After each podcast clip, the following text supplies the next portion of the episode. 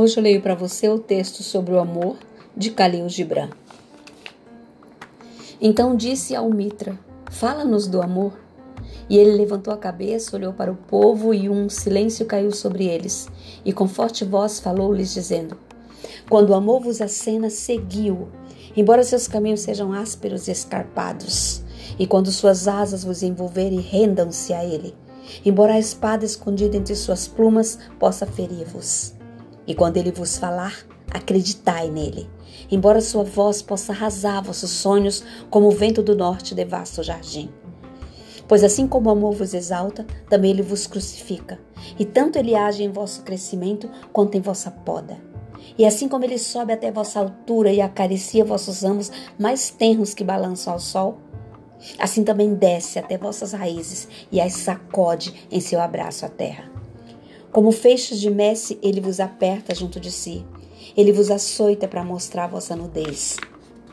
Ele vos peneira para separar-vos de vossas palhas. Ele vos mói até a brancura. Ele vos amassa até que estejais macios.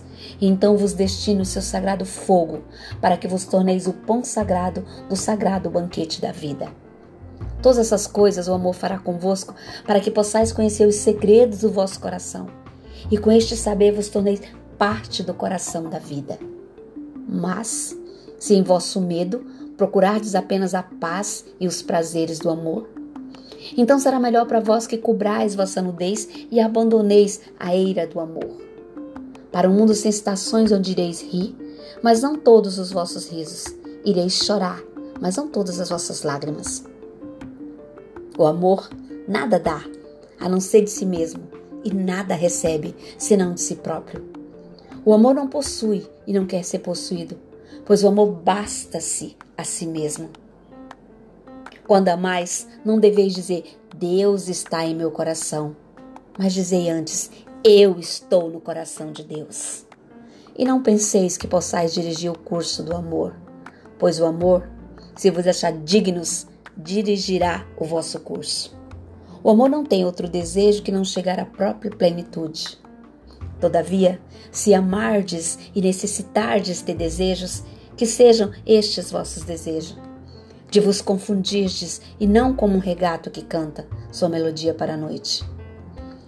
De conhecerdes a dor da ternura em excesso, de ser desferido pela vossa própria compreensão do amor, de sangrardes de boa vontade alegremente. Acordar ao amanhecer com o coração alado, dando graças por mais um dia de amor. Descansar ao meio-dia e meditar sobre o êxtase do amor voltar para casa ao anoitecer com gratidão e então adormecer com uma prece para o bem-amado no coração e uma canção de bem-aventurança nos lábios.